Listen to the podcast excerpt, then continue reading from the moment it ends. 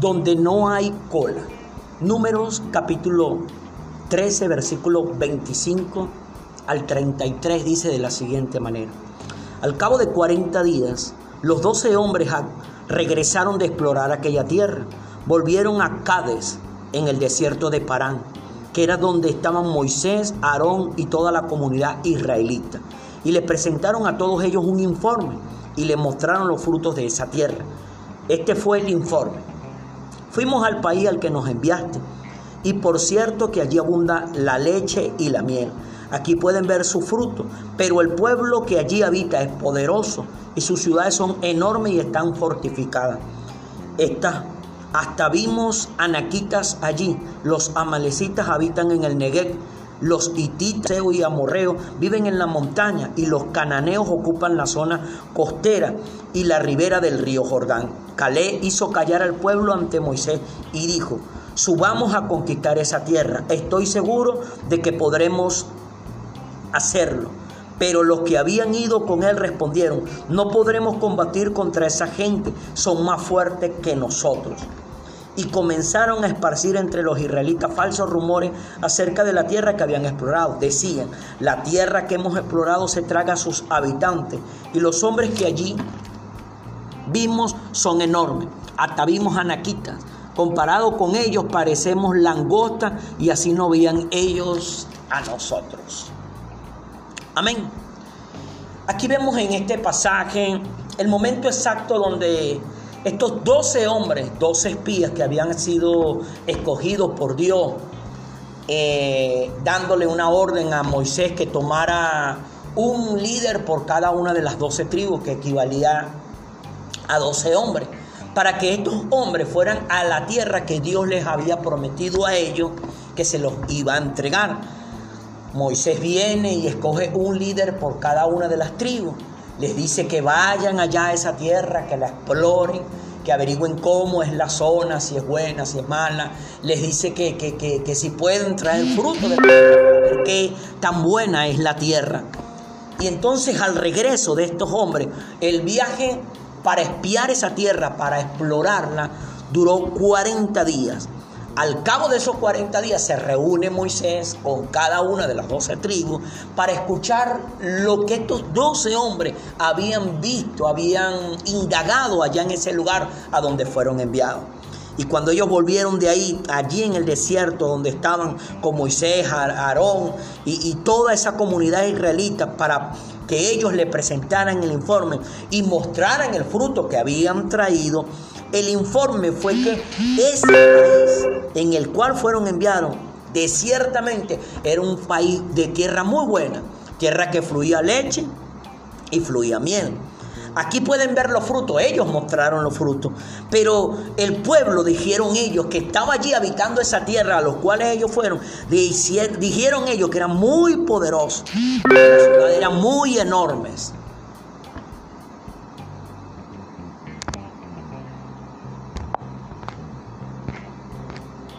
Las ciudades eran muy enormes y estaban muy fortificadas. Dice que vieron a gigantes, los anaquitas. Habían los amalecitas que estaban ahí, habían hititas, jebuseos y amorreos, que vivían allí en la montaña. Y que los cananeos ocupaban las zonas costeras, las riberas del río Jordán. Pero en ese momento se levanta de en medio de esos dos espías un hombre llamado Caleb, que también los había acompañado a ellos a ese lugar. Y Caleb inmediatamente hizo callar al pueblo, hizo callar a esos doce hombres que estaban dando esa noticia. Y le dijo, subamos a conquistar esa tierra. Estoy seguro de que podremos hacerla. Pero los que habían oído, los que habían ido con él, le respondieron. Aquellos otros hombres que habían con ellos, exceptuando Josué, empezaron a quejarse que no iban a poder. ¿Por qué? Porque era una tierra de, gente muy gigante, de gente muy poderosa. A ellos les invadió el temor, el miedo, el pavor por la, por la estatura, por el tamaño de los habitantes de esa tierra. Pero a estos diez hombres se les olvidó que el que les había prometido entregarle esa tierra no era un hombre, era el Dios que los había escogido, era el Dios que los había sacado de la tierra de Egipto de más de 400 años de esclavitud. En ese momento ellos no recordaron la promesa de Dios. Pero miren la actitud que tuvo este hombre, Calé. Miren la actitud que tuvo Josué, que acompañó a Calé también. Eran 12, pero 10 estaban dando un informe incorrecto. 10 estaban dando un informe caótico. Y ese informe que esos 10 hombres estaban, estaban exponiendo, estaban entregando, llenó a todas esas tribus, las 12 tribus, las llenó de temor, de miedo, de angustia. Y hizo que este pueblo comenzara a dudar, comenzara a cuestionarse si podían o no podían entrar a la tierra que Dios le había prometido entregar. Pero mire lo que dice en el mismo libro de Números, pero capítulo 14, versículos 26 al 38. El Señor le dijo a Moisés y Aarón, ¿hasta cuándo ha de murmurar contra mí esta generación, esta perversa comunidad? Ya he escuchado cómo se quejan contra mí los israelitas.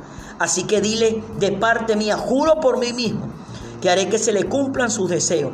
Los cadáveres de todos ustedes quedarán tirados en este desierto. Ninguno de los censados mayores de 20 años que murmuraron contra mí tomará posesión de la tierra que les prometí. Solo entrarán en ella Caleb, hijo de Fone, y Josué, hijo de Nun. También entrarán en la tierra los niños que ustedes dijeron que serían botín de guerra y serían, serán ellos los que gocen de la tierra que ustedes rechazaron. Pero los cadáveres de todos ustedes quedarán tirados en el desierto. Durante 40 años los hijos de ustedes andarán errantes por el desierto, cargarán con esa infidelidad hasta que el último de ustedes caiga muerto en el desierto. La exploración del país duró 40 días, así que ustedes sufrirán un año por cada día. 40 años llevarán a cuesta su maldad y sabrán lo que es tenerme por enemigo. Yo soy el Señor y cumpliré al pie de la letra todo lo que anuncié contra esta perversa comunidad que se atrevió a desafiarme. En este desierto perecerán, morirán aquí mismo. Los hombres Moisés había enviado a explorar el país fueron los que al volver difundieron la falsa información de que la tierra era mala. Con esto hicieron que toda la comunidad murmurara. Por eso los responsables de haber difundido ese falso informe acerca de aquella tierra murieron delante del Señor, víctimas de una plaga. De todos los hombres que fueron a explorar el país, solo sobrevivieron Josué, hijo de Nun, y Calé, hijo de Jefone. Vemos que aquí Dios se enardeció con estos hombres por haber traído esa mala información que había sembrado temor, miedo y pavor en los corazones de las tribus de Israel. Estos hombres inmediatamente después de ese informe dice que los llevó una plaga y los mató. Los únicos que sobrevivieron fue Caleb y Josué. ¿Por qué? Porque dieron un informe diferente. Ahora mira esto. Cuando uno va a un lugar, por ejemplo, un banco, uno ve filas y uno siempre trata de colocarse donde hay menos gente, o sea, donde la fila es más corta. Uno muy difícil que uno se vaya a colocar una, en la fila más grande, ¿no? Uno se va a colocar en la fila más corta. Donde no hay cola, donde la gente está haciendo el bien. Donde hay cola, donde la gente está haciendo el mal. ¿Por qué? Porque más son los que están haciendo lo malo que los que están haciendo lo bueno. Entonces, donde hay cola, es donde la gente está haciendo lo malo, porque son la gran mayoría los que están haciendo lo malo. Aquí vemos aquí que estos 10 hombres, por una mala información, trajeron una desgracia sobre el pueblo. Y mire lo que Dios le dijo, que esa trayectoria de espiar la tierra que Él les había prometido entregar duró 40 días pero por causa de haberse quejado, esos 40 días se iba a convertir en 40 años. O sea, un día se convirtió en un año, lo que equivaldría a 40 años. ¿Y todo por qué, hermano? Por una información incorrecta. Porque estos 10 espías no confiaron en la promesa que Dios les había dado. Confiaron en la situación que ellos vieron allí. Esos gigantes que estaban allí, que eran hombres guerreros, que como ellos mismos dijeron, que ellos se parecían delante de ellos como langostos. En pocas palabras, ellos dudaron de ese Dios maravilloso que los había escogido. Y por haber dudado, hermanos, dieron una mala información y llenaron de, de, duda a todo un pueblo. Y todo ese pueblo cayó en desgracia. Pero aquí vemos que esos niños que ellos decían que iban a ser tomados sus hijos como esclavos después que los asesinaran a ellos, fueron los que lograron entrar a la tierra prometida. Pero tuvieron que pagar. 40 años para poder entrar. Quiere decir que entonces los muchachos entraron, iban a entrar de 20 años a la tierra prometida, entonces significa que entraron un promedio de 60 años cuando tenían 60 años, pero entraron, pero sus padres murieron. Toda la generación que dudó y murmuró de la palabra que Dios había dado, murieron. Amigo, hermano, tú que tienes en este momento este material en tus manos, donde no hay cola es para hacer lo bueno, donde hay cola es para hacer lo malo. ¿Por qué hay más gente haciendo cosas malas gente haciendo cosas buenas? Porque donde tú te pones en la cola para hacer lo bueno, se te exigen cosas. Y como no, no te gusta que te exijan, entonces te vas para la cola, donde hay más gente. Porque para que sea lo malo no te exigen nada. O como allí no se te exige nada, te pones en la cola para hacer lo malo, pero para hacer lo bueno, como se te exige algo, se no quieres estar en la cola. Vemos hoy en día cómo está la gente. La gente no quiere trabajar. La gente prefiere ponerse en una cola donde le regalan un bono sin trabajar, tiene que hacer una cola, tiene que esperar a día, pero le van a regalar algo, no tiene que esforzarse. Pero la gente que trabaja, la gente que sale a sudarse y a ganarse el sustento de su día, sabe que allí hay muy poca gente. Hay más colas para, para, ser empleado, pero para ser empresario no hay cola. Para hacer lo bueno, no hay cola. Pero es una decisión que tú tienes que, que tomar, que yo tengo que tomar, que todos nosotros debemos tomar. ¿Dónde te vas a colocar tú? ¿Donde hay cola o donde no hay cola? Recalco, donde no hay cola es para hacer el bien. Donde sí hay cola es para hacer el mal. Hermano, hoy en día la sociedad tenemos que cambiar. Tenemos que colocarnos allí donde están haciendo el bien. Recordemos la historia de Nelson Mandela, un hombre que duró aproximadamente casi 30 años prisionero fue colocado en un calabozo, fue colocado a cadena perpetua, fue que después intervino la, comunidad de, las Naciones Unidas y le lograron sacar, pero casi 30 años, 27, 28 años pagó de cárcel. Pero ese hombre cuando salió, cuando salió de allí, todo el mundo esperaba que él fuera a hacer lo malo, a vengarse de aquellos hombres que lo habían encerrado por tantos años y que habían hecho desastre con toda su familia. Pero no, Nelson Mandela fue un hombre ejemplo que él no se colocó en la cola de hacer el mal, no, él se colocó en la cola de hacer el bien y perdonó y trajo restauración en todos los ámbitos a la tierra de Sudáfrica. ¿Pero por qué? Porque hubo un hombre que tomó una decisión. Tú como padre, como madre, tienes hijos y ellos te están siguiendo, ellos van a ver tu ejemplo. Y algo que es curioso, que lo malo comienza siempre con las palabras. ¿Por qué este pueblo se llenó de temor? Por las palabras que escucharon de unos líderes. Eran unas palabras negativas, eran una palabra basada en miedo, basada en incredulidad. Te das cuenta de la importancia que tú como líder de tu comunidad, como líder de tu hogar, como cabeza de la empresa donde tú estás, cómo tú te expresas, la gente te van a seguir.